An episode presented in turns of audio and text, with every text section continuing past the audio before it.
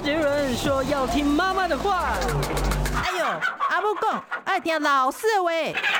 可是老师说，长大后要听老板的话。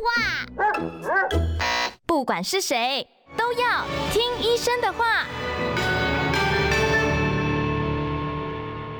各位听众朋友，大家好，欢迎来到节目的现场，我是潘怀宗。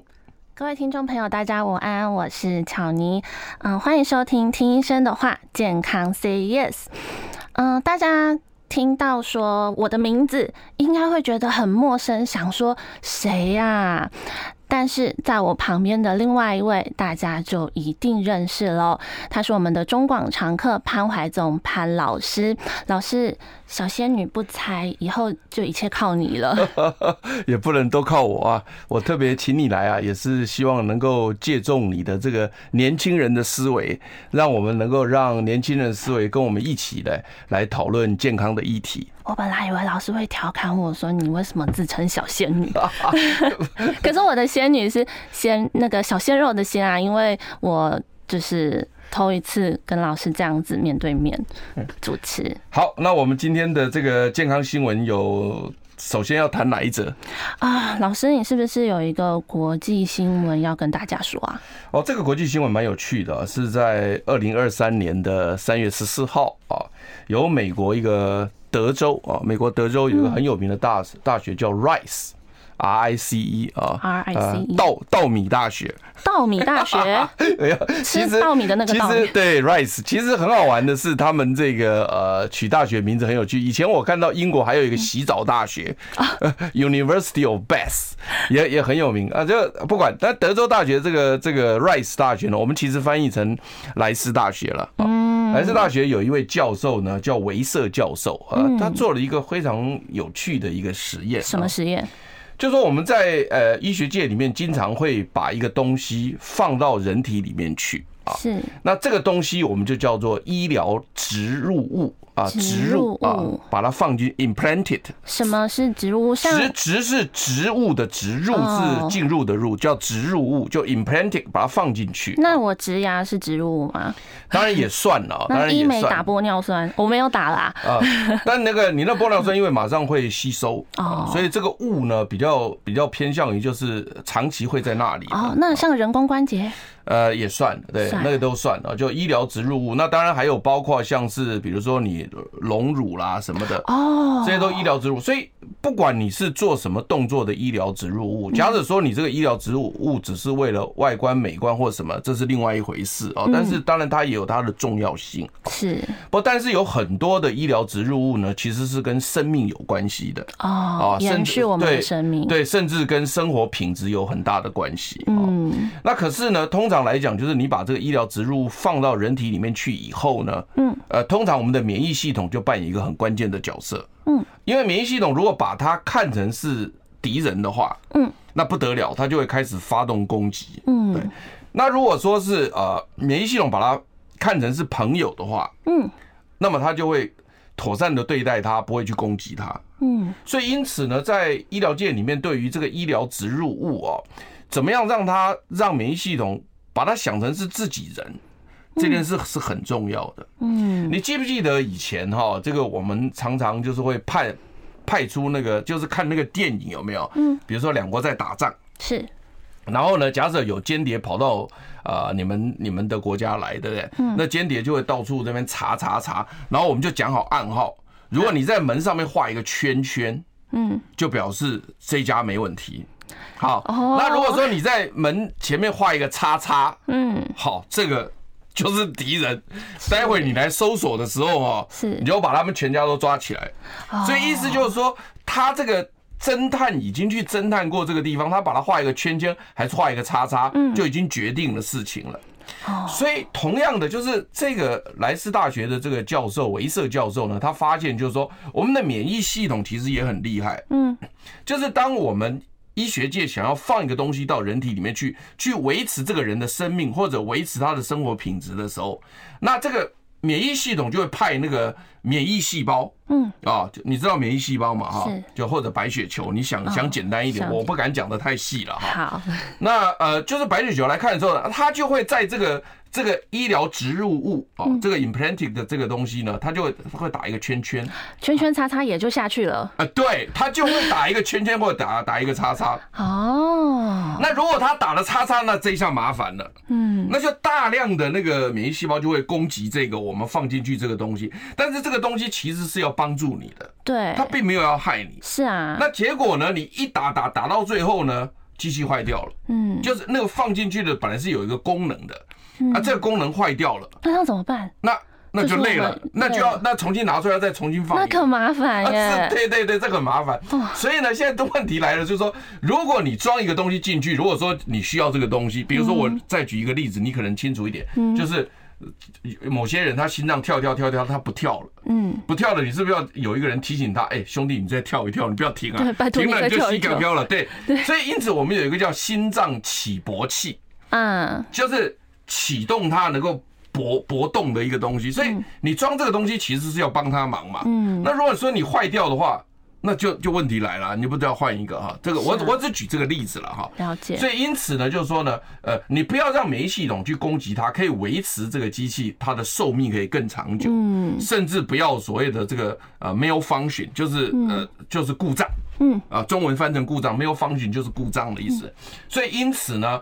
这个莱斯大学的教授维瑟教授就认为说啊，那这个很重要。对。那他现在怎么弄呢？就是说呢，我自己把它画成圈圈。那要怎么画成圈圈？我画就好了吗？或者是说呢，你要么你看那种反间谍反间谍战哦，反间谍战就是说呢，明明间谍把它画了个叉叉。嗯。就他把它涂掉，涂掉，然后画个圈圈，有没有？所以这个意思就是这样。对对对，所以意思就是说，这莱斯大学教授他蛮厉害的，他后来了解到说，免疫细胞到底怎么标记，嗯，它是圈圈或叉叉，嗯，然后呢，他就可以想办法把叉叉变圈圈。或者自己先编上圈圈，那是怎么要？到底要怎么用？哦，这个如果要这么细的话呢，我我再讲一点呢，没关系。但是就是说，因为越细大家就越难，就越难。对了，所以因此呢，呃，我刚刚解释过，我们在呃人类的这个电影里面是用圈圈跟叉叉。是。那在真正的这个身体里面呢，它是放一个东西上去，嗯，那个东西其实是一个油油性的东西，油性油性就是类似脂肪的东西，脂肪？就我们我们身体有所谓的呃这个水性的东西跟油性的东西。哦，那它现在放在那个物品上面的东西是一个油性的东西。那我讲到脂脂质好了，我只想到奶油啊，嗯，植物油啊，牛油啊。对，那这个是什么？它会放一个脂肪的东西，这个越来越细哦。它会放一个脂肪的东西，那这个脂肪的东西呢，它有一个化学结构。嗯，那只要是这样化学结构的脂肪东西在上面呢，他们就认为是圈圈。哦。然后另外呢，它放的另外一个脂肪的东西呢，如果是像那个结构的话呢，嗯，他们就认为是。叉叉，所以因此，其实他这一次的研究，他发现说，他能够了解到免疫细胞在巡逻的时候，嗯，他会标记一个标记在这个外来物品上面，嗯，而他标记的东西是个油性的东西，是是类似脂肪的东西，类似脂肪。然后他呢，而且他也知道说这一类的脂肪叫圈圈。这一类的脂肪叫叉叉，所以因此他说呢，我们早期一直以为说它的标记是跟蛋白质有关系，其实事实上是跟脂肪有关系。那由于他了解了以后呢，他就知道说，哦，原来脂肪的这个能力还是蛮好的，就是说它可以标记我们到底是被攻击的对象还是不被攻击的对象。所以因此他就现在想一个方式，就是说呢，我就尽量把那一类。标记为朋友的脂肪呢，自己先抹在这个 这个抹在这个植入物上面。对对对对对。然后然后我一过来，这上面都通通都是圈圈。哦。我就是圈呐。对对。不用来了，这这小子一个免死金牌在上面。所以他现在的意思就是说，他是想说这是一个方法。嗯。那另外一个方法是，就是说呢，因为我们化学结构就是化学结构有有一个英文很重要，叫做 like dissolve like，就是。类似的人会在一起，嗯，就是物以类聚的意思，哦。就是相同，就像比如我们两个人是喜欢追求知识的人，是的，我们我 我一定要是。对，然后我们两个人就会在一起，就是我们会在一起讨论有有彼此有兴趣的东西，是。所以物以类聚就是 like dissolve like，哦。所以因此他也有在设计，就是说他如果用一个材质，嗯。这个材质是很喜欢吸收那种标记圆圈的那个脂肪，嗯，它就一直吸过来，因为这样一吸过来，它就自己人。然后呢，如果说那个呃白血球要来这个。把你画叉叉的时候，那个叉叉的那个东西，你就不要过来，不是画画不上去哦，画不上去，连 画都画不上去，画不上去，连靠近都不行。你有没有觉得有些东西画不上？哎，你看啊，你如果拿一个水性笔啊，嗯，画在一个油性膜上面，你其实画不上去。真的哎，对，你听懂我意思吗？或或者过一阵就会被抹掉。所以，所以他现在很厉害，就是说，他告诉我们，他这个研究告诉我们是说，就是说，当你了解免疫系统在巡逻的时候，嗯，他怎么去标记他为自己的朋友或敌人？他用什么东西去标记？那什么东西是标记为敌人？什么东西？这个很重要。他知道了以后，他在材质上面就可以设计说，让你。标记我为敌人的时候，你标记不上来。嗯，然后呢，我自己先把标记为朋友的东西先连上来，嗯。那这就成功了。这样就帮助我们的医疗植入物这样子可以更延续它的。对，因为比如说像我们在这篇文章里面就举了一个很重要的例子，就是说呢，呃，像这个出生婴儿啊，就出生 baby 啊，有的人有所谓的这个水脑症，嗯，或者有俗称叫脑积水，哈，是。那当然这个问题比较复杂，我们先不去谈。但是呢，通常来讲，它可以接一个分流器。嗯所以分流器就是因为脑部的水分如果太多的话，就是脑脊髓液太多的话，它会影响很多功能，脑部的功能会受到影响。嗯，所以它就要把这个水给引流走。是。那你好不容易装了个引流器在里面。你总是希望他能够一直工作嘛？当然啊，对不对？那结果呢？因为小孩子的免疫系统特别活跃，嗯，他就很容易把这个分流器啊给打到坏掉。哦，所以他呢，大概两年左右，现在目前来讲，大概两年就坏掉了。嗯，那你不很累吗？是啊，哎，一个小孩子装个引流器，这是非常难的，你还要再拿出来再装。嗯，而且同时就是他坏的时候啊，他坏的时候。要非常非常注意。好，那我们等一下再听。你要少吃油炸，多吃青菜，出门要防晒，躺着别再看赖。嗯哼，这些都是医生说的。Yes sir。乖，就是要听医生的话。三月二十七号，中广新闻网、流行网双网联播全新节目《听医生的话》，主持人李雅媛、潘怀宗联手各大名医，带来最新健康新知、医疗讯息。星期一到星期五中午十二点，听医生的话。我们刚刚呢，在节目之前呢，我们特别提到一个很重要的一个观念，就是说我我刚刚举这个例子啊，它只是一个例子，就是说你假设小孩子有这个所谓的这个水脑症，是或者你们俗称的脑积水的时候呢，那么他就要把这个水给引流走。没错。那你装了一个引流器呢，就可以帮助他把这个水呢给引流走。嗯。可是。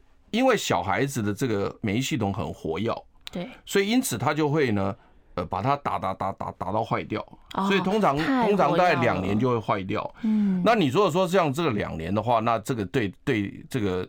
医学界来讲就是很麻烦，因为它只要一坏掉的时候，因为你你也不知道它什么时候坏掉，因为刚刚我讲一个两年，那只是一个 roughly 的两年，并没有人规定说哦时间到哦呃 节目进广告不是这样子啊，对不对？它那个就坏，那它一坏掉的时候呢，那个。马上就会对脑部造成影响，因为水越积越多，越积越多，甚至如果你不处理的话，嗯，呃，命都没有了。那真的太严重了。对啊，所以所以所以像呃，我我那时候查了这个英文资料，他说，加州有一位叫做罗马琳达大学，嗯，他是神经外科，就儿童神经外科的主任，嗯，叫做韩纳克教授，嗯，他就讲说啊，他说。现在像小孩子装的这个分流器哦，嗯，大概四十趴到五十趴，哦，它就坏掉了。那意思就一半会坏掉，两年大概就坏坏掉一半。这个这个很高了，很高。对对对。他说哦，如果说像我刚刚举那个例子，说心脏不跳的时候有那个起搏器，有没有叫 pace pacemaker？那如果说是 pacemaker 装进去，如果你跟 FDA FDA 很有名，你知道吧？美国药物食品检验局。你送一个件跟他讲说，哎，我这个 pacemaker 哈，两年就会坏掉，你让我通过好不好？怎么可能？那 FDA 马上马上给你丢到垃圾桶，你说不要理你，对不对？卖来去投这个那么烂的仪器，卖来卖来卖来去投丢到垃圾桶。所以所以韩纳克教授就说，如果你一个心脏起搏器是两年就会坏掉的话，那 FDA 就跟他说你买来赏，这这个我我连审都不想审。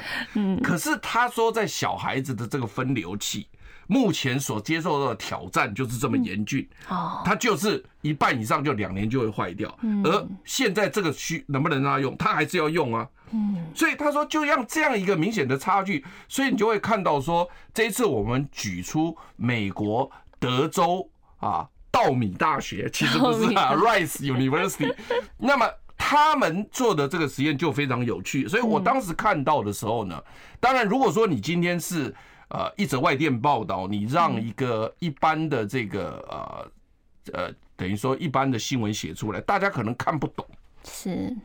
他没有办法看得那么深入，但是你经过我这样解释，你就知道说，哎，它其实是很重要的，很重要。所以你会发现说，基础研究就是说，我们基础研究就是在了解说，到底免疫细胞在巡逻的时候，嗯，它到底是标记了什么信号，让免疫系统去攻击？是。那到底它标志了什么信号？让免疫系统不去攻击，是这个东西。如果你能了解，你才会知道说我怎么做反舰嘛，对对不对？你必须要先知道说，哎，他在墙上画了个圈圈，画了个叉叉，然后我才知道说去把它涂掉，去画个圈圈。如果你连他的暗号都不知道，你怎么知道去做这个事情？是啊，对不对？那如果我今天再做一个衍生，我在一个衍生有趣的告诉你说呢，嗯，那你有没有想过说一个癌细胞，嗯？我们现在不是离癌人数很多吗？好多好多。那那为什么一个癌细胞，我们明明免疫系统知道它是坏坏东西，为什么免疫系统不启动去把它杀死呢？你有没有想过这件事情？嗯。那你知不知道？你知不知道？我现在考你一个啊，那个那个那个，我不晓得。好紧张，好紧张。就是说，你有没有听过癌症有个叫免疫治疗的？有啊，就是让他自己自己免疫系统自己自律，把它。把它清除掉，还还算不错啊！你你总算六十分有及格。那好了，那问题来了，就是说，那为什么原来他不去攻击他？后来你做了一个免疫治疗之后，他会去攻击他？那他的他的论点在哪里？想想看，我刚刚讲的，是是这跟。我们就跟标记有关系哦，就说就说那个癌细胞很狡猾，嗯，还做敢跳，你知道不？啊，那敢跳，你知道不？他在他在那个身体里面跑的时候呢，嗯，免疫细胞会拦住他，嗯，他说：“哎，安怎？你是癌细胞哦。”然后然后他就会说：“哎，兄弟，我不是，哎，我是我是正常细胞，我不是，不是，对，那那那 ID 拿出来，哎，他真的可以拿出一张 ID 嘞，哦，他拿出一张 ID 说：哎，这是自己人。”哦，那就进来了。对，那免疫细胞就不会杀他了。哦，所以，所以我们现在就是要用免疫治疗来打击癌细胞，也是在做这个动作，就是我们要去了解到底这个癌细胞它拿出了什么样的证件，嗯，给这个免疫细胞看，然后免疫细胞不攻击它，嗯，它到底拿了什么？然后现在很好的免疫治疗是怎么做呢？就是把它那一张作废。还可以这样？对对对对对，所以所以你都一直不知道什么叫免疫治疗啊？免疫治疗是原来你的身体的免疫细胞不会对它产生攻击，但是我下了一个指令，把他那一张通行卡作废，作废，那他就再见了。哇！你这样听懂吗？就是就是你你今天比较假设我是情报人员嘛哈，然后我现在哎好拿了一张这个好李雅媛。李雅媛是我们礼拜一到礼拜四的主持人，对哈。然后哎，呃，李雅媛亲签的名片哦，自己人，自己人啊，有好，那你进来嘛，对不对？来来来。结果呢，你今天来的时候，你没发现，李雅媛早就告诉他说，待会有人拿这张名片的，那是那是假的。你的戏啊，哇！所以所以这个叫免疫治疗，懂了意思没有？就是说他把他把所谓的原来的那个。癌症的那个通行卡作废，嗯，这叫免疫治疗，厉害吧？所以它整体，所以我跟你解释，就是说，其实生物医学非常的奥妙。我每次在读这些文章的时候，我发现它跟我们现实生活其实是息息相关的。对啊，它跟我们，你若懂了这个生物医学，你再把它放到我们这个所谓的社会医学、社会科学来，哎，其实它都通的。我已经懂了，就是重点。间谍大作战，差不多这个意思。所以你你终于会知道说，哎，奇怪，那个癌细胞为什么会这么聪明？它竟然可以告诉免疫细胞说我是自己人。嗯，那当你把它的通行卡作废以后，那就再见了。嗯，那所以同样的，那今天我们讲的这个稻米大学，美国德州稻米大 Rice University，那么他在讲的就是主要就是让这个。医学植入的外面，通通出现圈圈圈圈圈，同盟大军呐、啊！对，别来别来找我麻烦。嗯、那大家如果把它放在那边好好的，它就可以 working forever，就是永远永远一直一直做下去。很棒。但这个有有预计大概什么时候正式能够执行这个让？脂肪呃，不是，对，就是可以包裹它的植入物，这个是有有提到说什么时候会开始进行吗？通常哦，通常我们在讲医学薪资的时候呢，啊，这是。呃，我们观众朋友最常问的问题，嗯嗯嗯，那其实这个事情我没有办法回答，啊，原因是因为它要经过后续，但如果如果像这种东西是属于医学器材或材料的话，会快一点，嗯，好，如果像药物的话，就会慢一点，所以通常来讲，就几年内应该是没问题了。只是说很棒很棒的，就是有发现了这样子。好，我们休息一下，马上回来。你要少吃油炸，多吃青菜，出门要防晒，躺着别再看赖。嗯哼，这些都是医生说的。Yes sir。乖，就是要听医生的话。三月二十七号，中广新闻网、流行网双网联播全新节目《听医生的话》，主持人李雅媛、潘怀宗联手各大名医，带来最新健康新知、医疗讯息。星期一到星期五中午十二点，听医生的话。好，欢迎回到节目的现场啊！我们呃刚刚呢讲了一则外电报道，相信大家都非常的也听得非常有趣啊。嗯，尤其我们大家对于免疫系统呢都非常的这个啊想要知道啊。对。啊，你也没想到说呢，免疫系统就如同这个两国交战的间谍战一样，没错，打的真的是如火如荼啊！如果间谍战能赢的话呢，基本上呢大军就能赢了。是，好。那嗯，我们接下来再讲一个又更贴近生活一点的，有关于说，因为现代人很讲求养生嘛，是是。那到底我们这样子少油少盐是真的就健康吗？因为有人提出说，这其实并不代表会健康。好像你有一则新闻是不是？我记得你好像找到一则新闻，对，你那则新闻要不要给大家稍微讲一下？啊，你现在是找不到是不是？有啊有啊有啊，在这里在这里。你说一下，嘿。因为他就是提到说，哦，我们为了健康，煮菜刻意少盐，不加盐巴。那但是饮食长期没有盐巴的话，其实对我们的身体，嗯，可能会造成电解质不平衡啊，可能会出现一些精神不佳等等等等等，其实会有很多。所以其实是最近有一则健康新闻嘛？对对对。所以以后我们讲的时候，你还是要把它的这个大概日期啦、什么标题稍微讲一下，让民众知道一下。所以其实这则健康新闻好像是最近。在在媒体上报道出来，三月二十七号，三月二十七号出来的。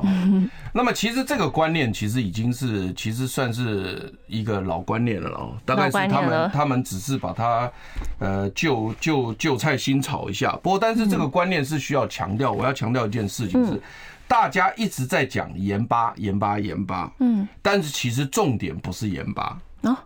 看，你看，你知不知道？因为你刚刚，因为你刚刚在讲新闻的时候，你有特别提到，会引起什么电解质的不平衡，对不对？嗯，所以它其实重点在电解质。哦，好，那我告诉你，盐巴的化学式是什么？嗯，你知道盐巴的化学式是什么？老师，请指教。我输了。不是，不是，不是，你知不知道盐巴叫氯化钠？哦，氯化钠听过没有？听过，听过。氯化钠听过，听过。盐巴就叫氯化钠，所以，所以，所以好，我跟你讲哈，假者说这个是一颗盐巴，嗯，那这颗盐巴里面呢有两个东西，嗯，一个要叫氯，嗯，一个叫钠，嗯，所以就叫氯化钠，所以氯跟钠合在一起，嗯，就叫盐巴。哦，好，那我们今天吃这个盐巴维持电解质的平衡，主要是谁？主要是钠。嗯，主要是钠，嗯，因为那个氯对我们来讲影响不大，嗯，所以你的电子不平衡就是钠不平衡，钠不平衡这个人会死掉，哦，所以你完全不吃钠也会死掉，哦，所以我们一直在讲盐巴，盐巴，盐巴，其实不是在讲盐巴，嗯，我如果今天能教会大家这件事情，嗯。功德无量。老师受我一拜。好，是，所以你还听好，你听好。假设这一颗是盐巴，嗯，一颗盐巴里面有钠有氯，嗯，我主要是在吃什么？你说刚刚的钠吗？对对，我主要在吃钠，对不对？好，钠要进来嘛，对？钠要进来。好，那假设这一个这一个东西重一百公克的话，嗯，这个东西假如重一百公克的话，嗯，氯重六十公克，哦，钠重四十公克，所以一颗盐巴里面含有多少的钠？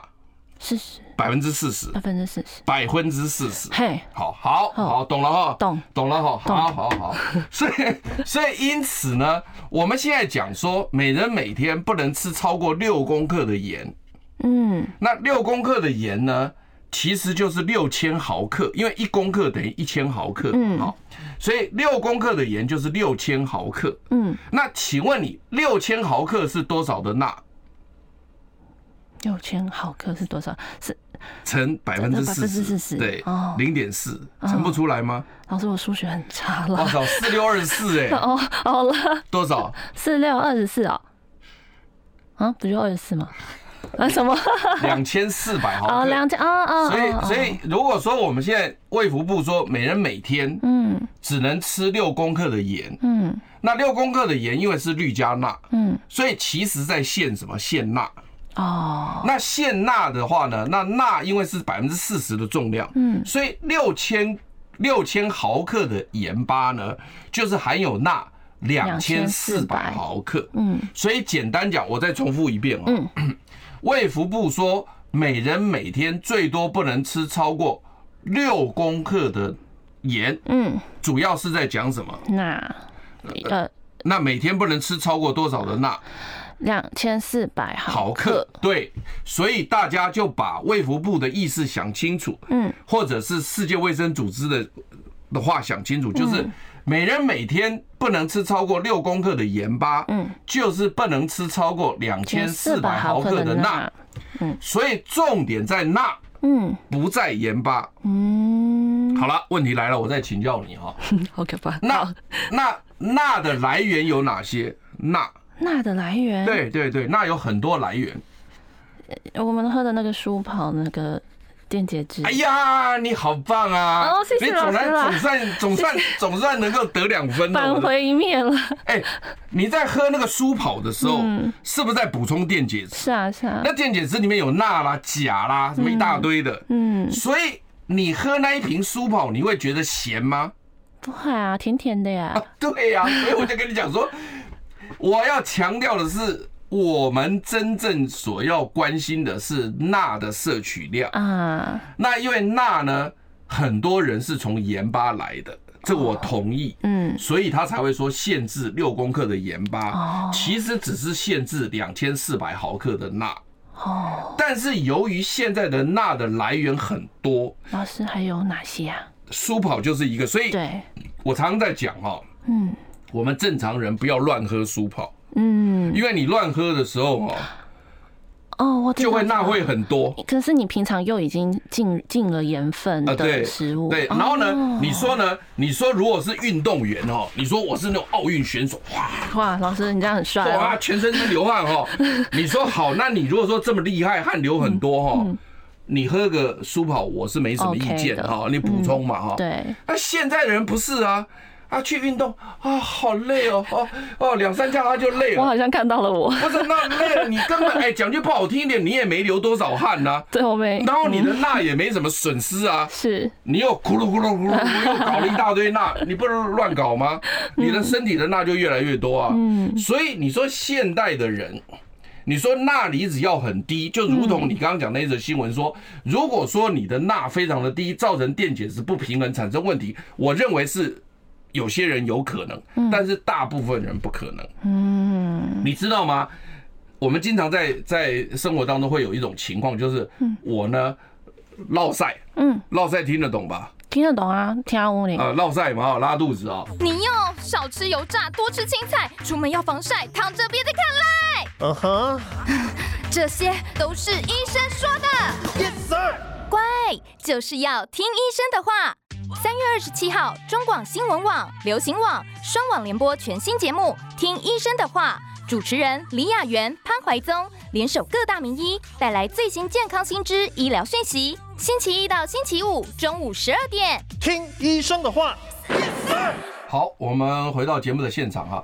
刚刚在上一段节目，刚刚我讲到说，好，我举例子嘛哈，我我落赛哈，落赛哈，啊落赛一天多哈，结果呢，我发现啊，我好虚脱，我就躺在床上没力气嘛哈，然后呢，你知道吗？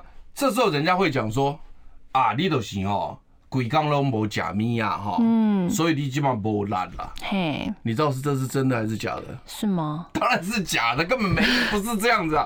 我跟你讲，一个人哈，我举例子来讲，嗯，我们不是有那个饥饿三十吗？嗯，哎，我们要去体谅人家没吃东西嘛，哈，对，好，那只喝白开水嘛，哈，那你你你今天坐在那个地方三十个小时不吃饭。饥饿三十是三十个小时，不是三十天哦。嗯嗯，好。不过不过不过，你就算三十天不吃饭，光喝水，也不见得撑不住了，也不见得了哈。嗯。所以因此你会看到很多人绝呃叫做绝食，有没有？嗯。在在立法院绝食啊，是。什么什么总统府前绝食啊？那为什么我们不管他？因为我们不谈政治。对。好，没关系。那他绝食只喝水，哎。他也可以撑个五六天、七八天，他也没事啊。嗯，所以一个人不吃饭、不吃东西，几天根本没事，体力好的很。嗯，啊，所以那为什么我落赛，落了最后呢，就就就就说没没没力气了，也也也不过就是一两天没吃饭，为什么会没力气？我请问你。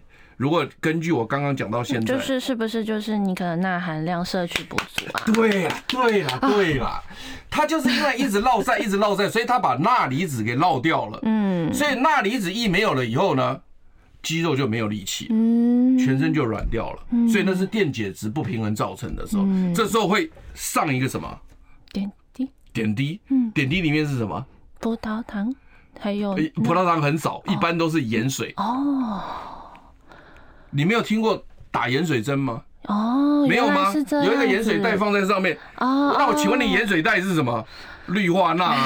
了解。这叫氯化钠就是要补充你的。补充什么？就是钠。钠嘛，哎呦，所以我跟你讲哦，那个钠离子只要一不平衡，嗯，全身就没有力气了。嗯，那问题是。你身体的钠本来就在维持，由由这个肾脏在维持，是基本上问题不大。所以你只要不要一直脱水，就不要一直落晒，不要一直落晒，钠离子是维持稳定的。嗯，所以你大概几天内都不会有问题。嗯，可是问题是说，你如果拉肚子，一直拉一直拉，钠离子不平衡的时候，这时候你没有力气，就只能上盐水针，要让你的那个钠离子平衡。嗯，所以我说，你刚刚那则新闻讲说，完全不吃盐，嗯。会造成钠离子不平衡。嗯，这件事情我可以同意，完全不吃盐。嗯，但是你真的能完全不吃盐吗？不行，不会嘛？这个没有没有，我我认为现阶段的人很难做到这件事情，很难呐。啊，也就是说呢。你当然，我们现在也鼓励大家，就吃饭的时候不是说不放盐，我们还是适量放盐，这个我们同意。嗯，所以这基本上这一则的讲法问题不大。嗯，但是你知道现在调查就卫福部调查，你知道吗？嗯，假设说我们每人每天不要吃到两千四百毫克的钠来讲，嗯，你知道一个男生现在平均一天吃多少钠？你知道吗？不知道。四千多。太多了，对啊，四千多啊。那你知道女生现在吃多少吗？多少？三千七八百，也是多，也是很多啊。所以现代的人是钠吃太多，我们从来没有听过一个人现在钠吃太少的。嗯，而且钠的来源又有很多，像你刚刚讲到的。舒跑就是一个，所以为什么很多时候就大家鼓励大家说，你不要没事喝舒跑，没事喝舒跑，不要喝电解质水，原因在这。里，因为因为你其实已经太多了，除非你真的是运动到很厉害，你可以吃。另外，其实像很多地方哈都有，你看我这本书啊，十年前写的，还有证据哦，还有证据了，我十年前就在讲，早早就在，早早就在讲了。那你可以看到呢，像哪里很有呢？嗯。你像那个什么那个呃。加工的一些火腿、腊肉、香肠、肉干、肉松，这些里面都有很多盐。哦，对耶，因为都添加了盐。那甚至像那个呃味精，你知道味精化学名称叫什么？叫福氨酸钠。哦，又有钠，你都不知道。那个味精叫福氨酸钠，嗯，福氨酸。所以你一锅汤，好，就算你不放盐巴，嗯，你加了两勺味精也会。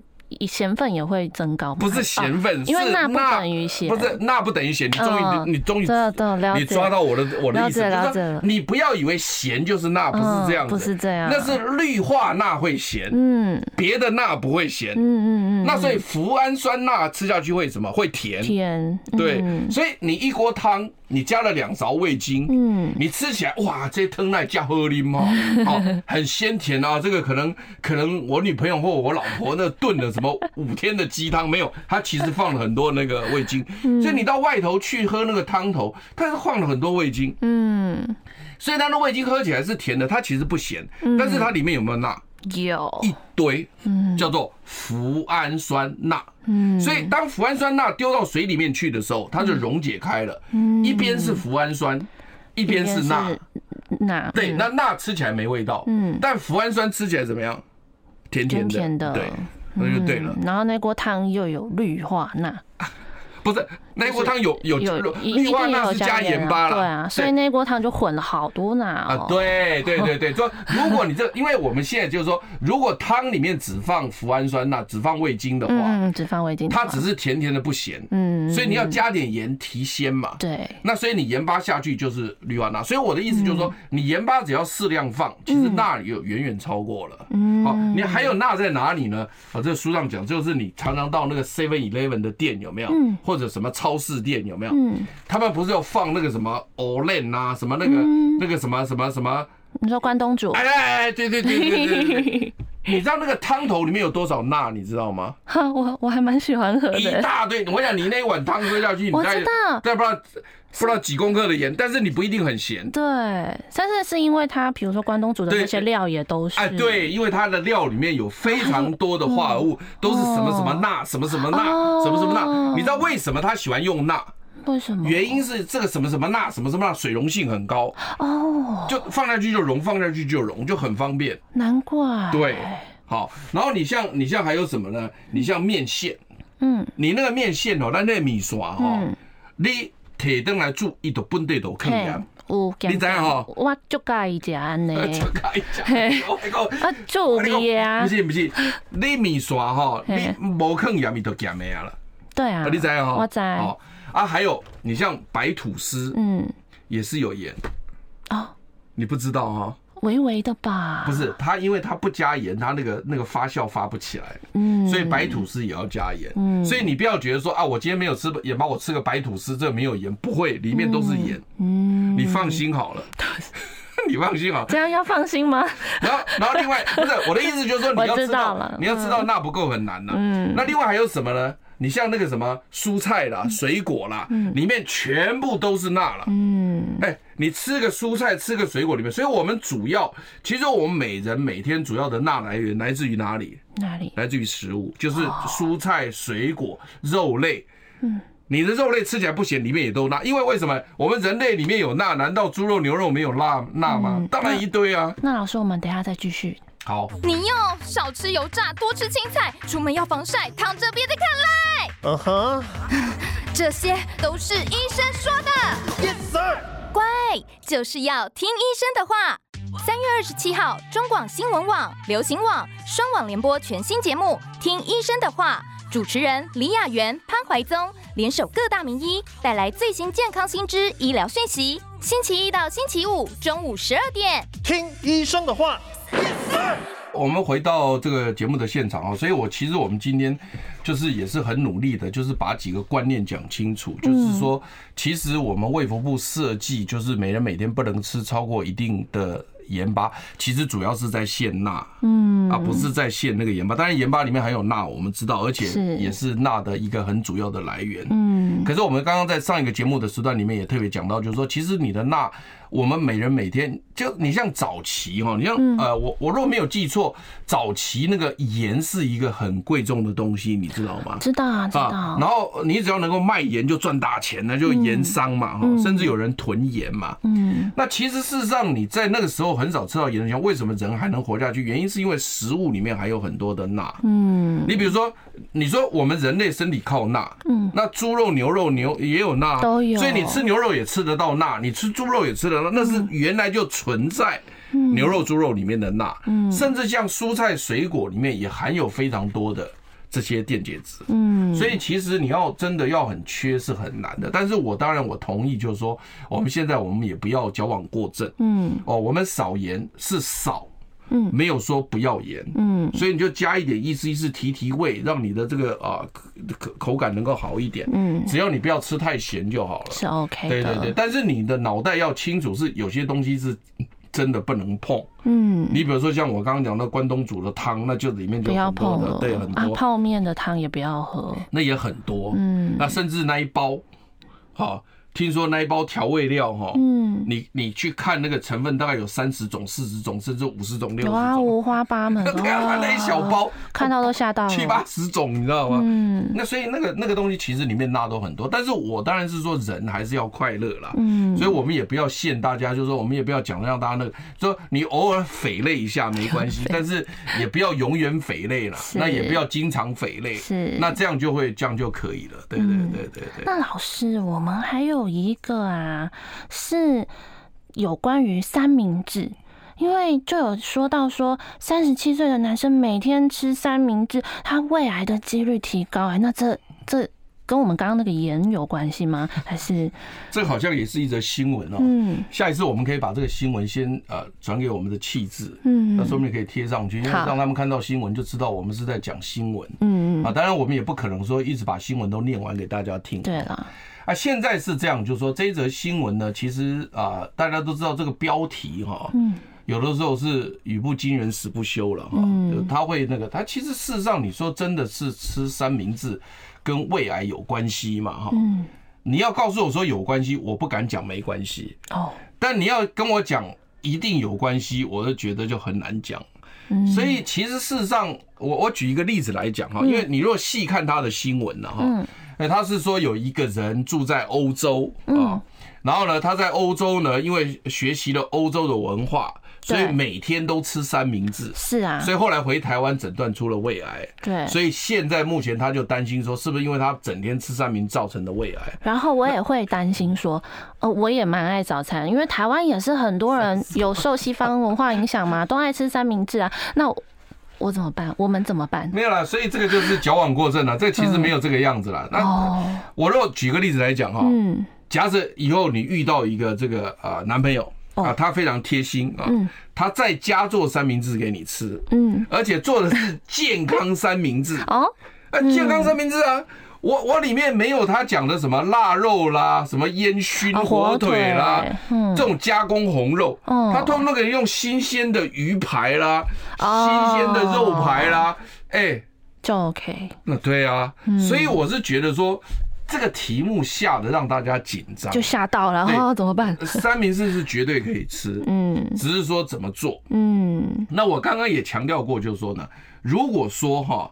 嗯，你吃这种加工红肉，因为目前加工红肉确实在世界卫生组织认为是呃稍微邪恶了一点。嗯，那但是呢，也没有人规定说吃一次两次就一定会得癌症。嗯，啊，那所以因此呢，你如果说偶尔吃一下，但是你吃了很多的新鲜的蔬菜跟水果，嗯，去平衡它。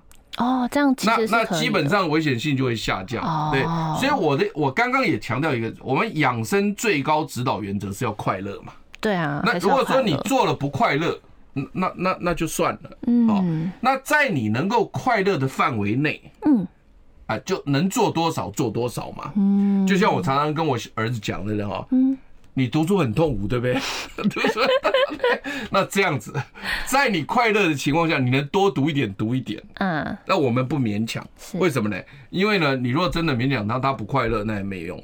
你知道吗？我有一个 好朋友。他爸爸是医生，嗯，然后呢，那也非常杰出，就他儿子到美国去念书的时候呢，他就给他很大压力。哦，就后来那小孩子跳楼自杀死掉。哎呀，所以我的我的意思就是说，其实事实上哈。我们这个人哦，当然就是说适当的压力哈是可以的，但是不要给他太大的压力。嗯，那这话就说回来，就是说呢，我们呃保养身体，我们首先重要的是一个知道的知，就是你要先知道这个是对的，这个是错的。嗯，但是是不是你能够真的一直去执行它，执行到完美，这个我我没有特别的要求。就不要再苛求。对对，就是人是一个快乐嘛。嗯，有有的人他就选择说，我就快乐的吃，嗯，对不对？三十年死掉我就认了。嗯，那 OK 啊，嗯，对。那另外一个人，他认为说啊，我只要规律的生活啊，偶尔肥累，我活到七十岁，我够，我快乐就好。嗯，所以我我觉得人是自己做的选择。那我们做了任何选择，都会付出一些代价。是。那但是呢，这个是我们所愿意、所所同意的。嗯，就如同说今天啊，假设说啊，有有一个这个这个男女朋友，那他们都愿意为了他们的爱情，嗯，他们要做到怎么样的牺牲，这个我们管不着啊。嗯，甚至你看到那个凄美的爱情故事，他们都可以是放弃所有的东西，两个人就跑到这个什么国外去过日子，啊，也不跟人家联络，这个东西是他们愿意的，我们也都尊重。潘老师因为是美国留学的，我是自由派的，所以我是觉得说，我们就让他能够选择他自己的东西。所以我一直觉得说，三明治按照这一则新闻里面来讲，嗯，他是在强调是加工红肉太多，或者腌制的东西太多。对，但是其实如果你吃的是健康三明治，或者 homemade。嗯，自己在家做的，嗯，好，那这个我认为就问题不大，OK，对。啊。另外我要再强调是，结果后来这则新闻里面呢，你会发现说呢，这个记者跑去请教医生啊，我们这个节目是听医生的话嘛，大家听，结果这医生就讲到重点了，他说呢，其实现在胃癌比较有关系的，可能是胃幽门螺旋杆菌哦，这个东西可能是比较有关系的。所以你说跟这个加工红肉有没有关系？有关系，但是呢？它没有那么样，那么那样强烈的关系，没有说加工红肉吃了就一定得胃癌，到当然没有这个样子。你说几率会增加，我想有可能，对，好不好？那我们大家要健康。